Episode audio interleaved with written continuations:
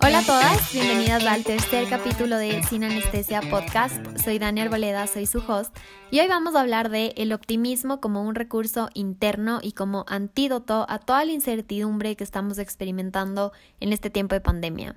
La verdad siento súper necesario hablar de este tema ya que cada día se está intensificando el discurso mundial de crisis, las cifras de contagios son cada vez más altas, las cifras de desempleo son un poco alarmantes, el tema político es todo un caos. Y esto sí hace que se sienta preocupación, angustia, miedo y sobre todo un ambiente súper cargado de incertidumbre. Sin embargo, yo estoy totalmente convencida que toda esta situación que llegó de un día a otro, sin previo aviso, que nos sacó a todos de la rutina y de la zona de confort, hizo que de repente nos enfrentemos a una nueva realidad. De la noche a la mañana, muchos tuvieron que adaptarse al teletrabajo, quienes están en el colegio, en la universidad o tienen hijos en la guardería, tuvieron que adaptarse a una nueva forma de estudiar y de aprender. También considero que se alteró la dinámica del hogar, se asignaron nuevos roles, nuevas rutinas para todos abarcar las tareas de la casa y tantas cosas más. Pero creo que también esta situación, que ha sido cargada de incertidumbre, también nos ha enseñado a valorar lo que realmente importa, tu salud, tu familia, tu trabajo, tus amigos, tu tiempo, y para continuar te invito a cuestionarte. ¿Hace cuánto tiempo das por sentado el estar viva, el respirar, el estar sana. ¿Hace cuánto tiempo no agradeces el tener a quienes amas con salud? ¿Hace cuánto tiempo no valoras todos los recursos que tienes a tu alcance? ¿Qué tan optimista estás siendo en esta pandemia? La verdad no sé cuál es tu respuesta, pero estoy segura que independientemente de tu situación, ya tienes muchas cosas por agradecer y que quizá por mucho tiempo no las estabas valorando. Si yo le soy súper sincera, yo nunca antes había agradecido por poder respirar, miles o millones de veces al día sin tener ninguna dificultad. Nunca antes había sentido tanta gratitud por mi salud y por la de mi familia. Y creo que tampoco estaba valorando todos los recursos que siempre he tenido a mi disposición. Un techo, comida fresca todos los días, agua caliente para una ducha, una cama para descansar bien, ropa para cualquier clima y ocasión, internet 24/7, y tantas cosas que de verdad antes las daba por sentado y que hoy me doy cuenta que el agradecer no solo te pone en un estado de alta vibración y saca tu lado optimista y positiva, sino que también te pone consciente que donde estás y con lo que tienes, ya eres mucho más afortunada que mucha gente que en esta pandemia le está pasando muy mal. Siento yo que una de las cosas que más nos ha pegado a todos en esta pandemia es el aceptar la incertidumbre, que ha sido algo que se ha sentido desde el principio. En Ecuador creo que llevamos unos cuatro meses en cuarentena. La verdad es que no llevo el control exacto de los días que han pasado, porque yo trabajo desde casa y mi vida antes de la cuarentena no era tan distinta a la, a la vida de ahora. Pero la cuestión es que ya han pasado meses de estar aislados, tomando varias medidas de protección, y todavía sigue siendo incierto el cuándo vamos a volver a la normalidad. Hasta cuándo va a ser el teletrabajo, cuándo va a funcionar el transporte público, cuándo podremos reunirnos y abrazarnos con nuestros amigos y las personas que más amamos. Pienso que eso es una de las cosas que más extraña. Cuándo podemos festejar también a todos los cumpleañeros de esta fecha que se quedaron sin su fiesta. Y así creo que hay un montón de preguntas sin respuesta que todavía están inciertas y que esto hace que nos sintamos inquietas o con dudas o preocupadas por tanta incertidumbre, pero esto es totalmente normal. Y es normal, ya que por lo general estamos acostumbradas a tener ya una rutina definida y hábitos para aplicarlos día tras día, por lo que es evidente que cuando ocurre alguna situación inesperada, sí nos podemos sentir como que un poco sacudidas, como que nos da un poco de miedo o angustia porque pasó algo distinto a lo habitual.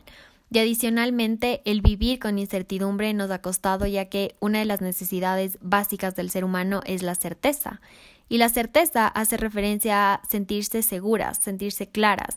Y es por eso que a muchas no nos gusta hacer las cosas a la deriva o sin algún plan, sino que más bien optamos por sentarnos, planificar, analizar, saber y tener claridad y la mayor cantidad de información en varios aspectos de nuestra vida. Y esto se nota en cosas tan simples como saber a qué hora tengo que despertarme para arreglarme, qué ruta debo tomar para llegar puntual a la reunión cuándo voy a tener vacaciones, cuál va a ser mi ingreso constante para en base a ello organizar mis gastos, em, cuáles van a ser las condiciones de mi contrato de trabajo. Y así un montón de cosas. Y si bien el tener claridad de información te da esta sensación de seguridad, de certeza y te da la sensación de tener la situación bajo control, hay que recordar también que la vida es incierta por naturaleza.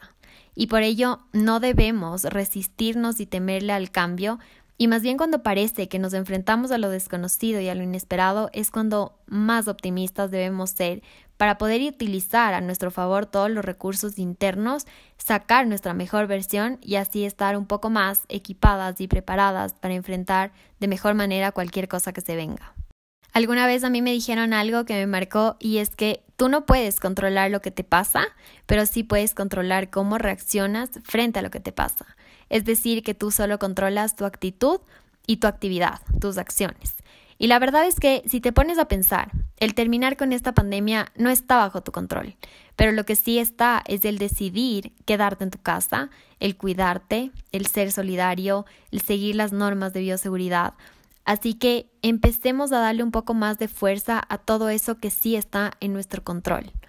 Y una de las cosas que también está en nuestras manos es el controlar lo que pensamos, el controlar en qué nos estamos enfocando, el cuidar lo que escuchamos y lo que vemos todo el tiempo. Tú controlas todo lo que haces mientras sigue pasando el encierro y mientras seguimos en cuarentena y tú controlas a qué le prestas atención y a qué le das energía.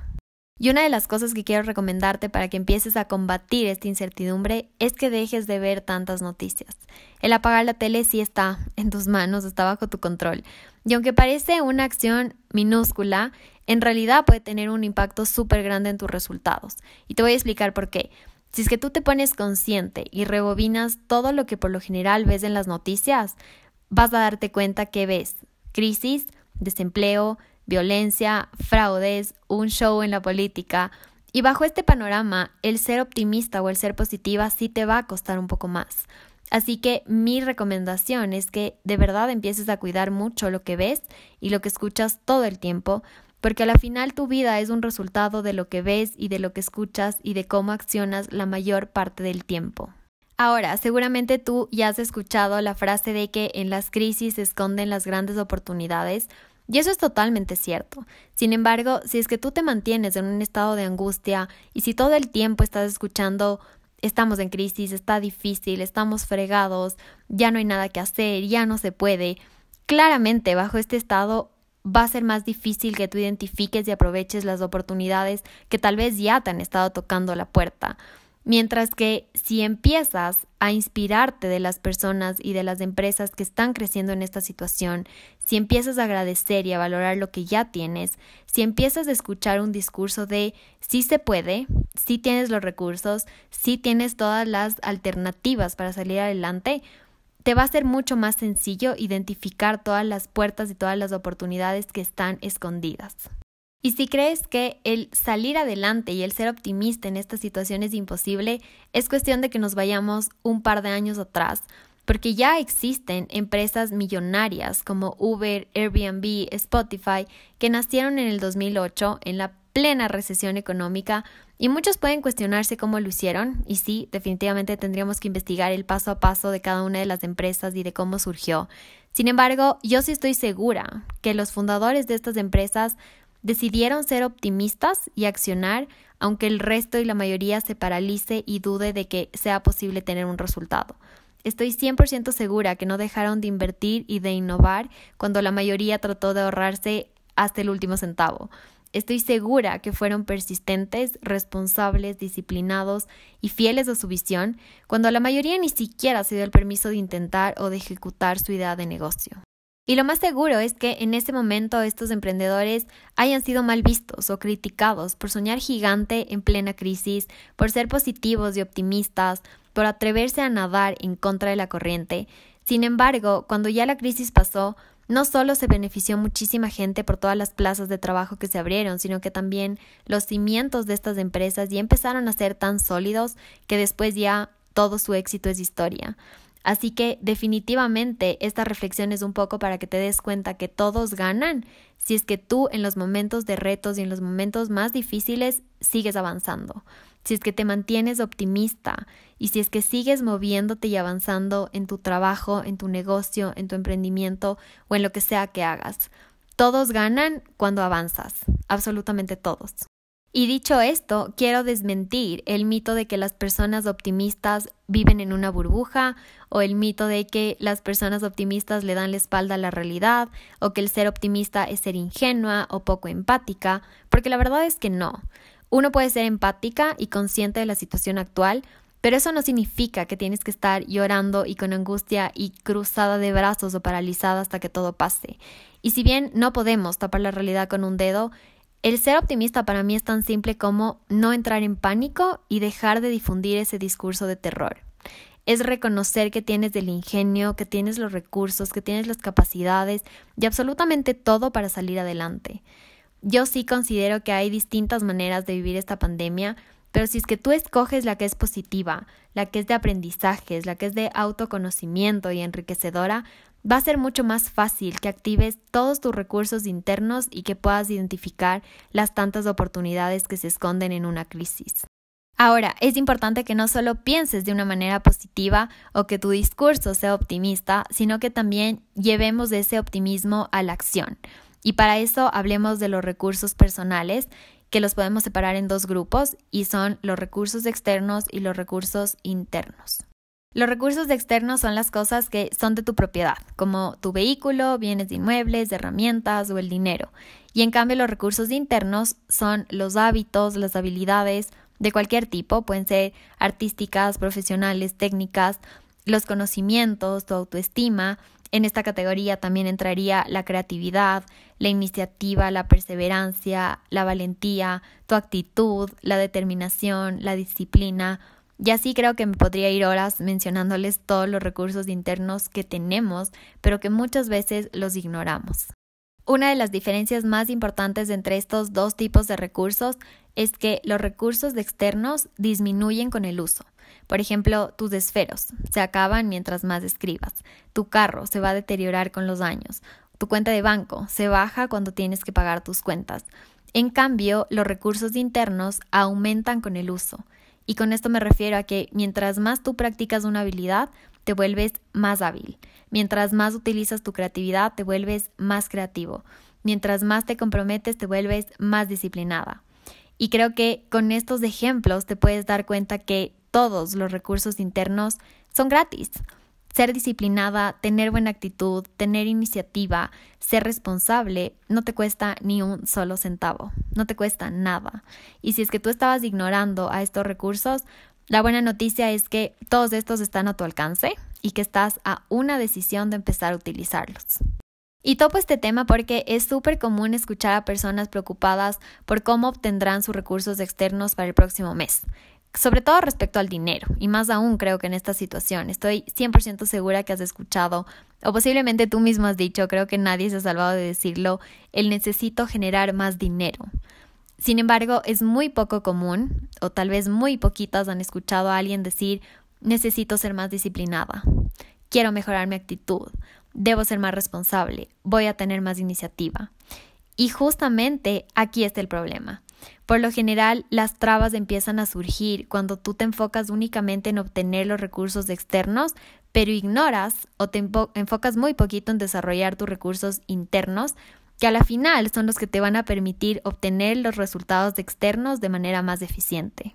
Por ejemplo, si tú quieres generar más, y sobre todo en esta época, muy seguramente vas a tener que aprender tu creatividad vas a tener que sacar tu iniciativa, vas a ver qué habilidades necesitas aprender o desarrollar o en qué necesitas invertir para dar un mejor servicio o crear un mejor producto, dar una nueva experiencia a tu cliente o para agregar valor a tu trabajo. Y de esta forma es como un recurso interno, que vendría a ser una habilidad, la puedes utilizar para crear un producto y finalmente intercambiarlo por dinero, que ya vendrían a ser recursos externos. De igual manera, se puede utilizar los recursos externos para convertirlos en recursos internos. Por ejemplo, si tú quieres aprender a pintar cerámica y pagas a una persona para que te enseñe, estás convirtiendo un recurso externo, que sería tu dinero, en un recurso interno que vendría a ser la habilidad que vas a aprender. Sin embargo, quiero que te des cuenta que esto es posible solo si es que usas varios recursos internos que ya tienes, que no te cuestan nada, pero que van a ser claves para evidenciar un resultado. Es decir, para aprender a pintar cerámica no solo vas a tener que pagar, sino que utilizarás tu capacidad de aprendizaje, deberás ser disciplinada, optimista, enfocada y persistente hasta que puedas aprender. Y si te das cuenta, si tú no usas los recursos internos que ya tienes, no habría suficiente dinero capaz de hacerte aprender a pintar cerámica. Y finalmente, tú puedes convertir tus recursos externos en más recursos externos. Y aquí es donde conviertes a tu dinero en más dinero. Puede ser a través de inversiones en acciones, en divisas eh, o en bienes raíces o en la compra o venta de autos. Dicho todo esto, espero que te estés dando cuenta que tus resultados son mucho más eficientes cuando empiezas a utilizar tus recursos a tu favor, ambos, los externos y los internos, y empezando por ser optimista. Y puede que te suene trillado, un poco romántico, pero de verdad, empieza a ser del optimismo parte de tu filosofía de vida. Atrévete a ser de las personas que corta el discurso de crisis y de pánico. Decide encontrarle lo positivo a todo lo que te pasa. Enfoca tu energía en lo bueno, en los aprendizajes que te dejan todas las situaciones. Y sobre todo, empieza a trabajar en ti. Yo sí creo que hoy más que nunca es vital que tú te hagas una introspección que te cuestiones, que te conozcas, para que puedas reconocer lo valiosa, lo fuerte, lo capaz, lo poderosa que eres, para que reconozcas que ya tienes todo para salir adelante y para que esta pandemia, que si bien nos ha sacado de la zona de confort y ha traído retos, únicamente se convierta en un recuerdo que marque una nueva era. Porque esta situación se va a acabar, pero cuando se acabe te va a encontrar a ti mucho más preparada para enfrentar todo reto que se venga. Así que ya para ir terminando, yo quisiera que te preguntes y te respondas con la mayor sinceridad posible. ¿Qué tan optimista estás siendo en esta situación? ¿Qué has hecho últimamente para desarrollar tus recursos internos? ¿Qué has pensado para poder duplicar tus recursos externos utilizando tus conocimientos o tus habilidades?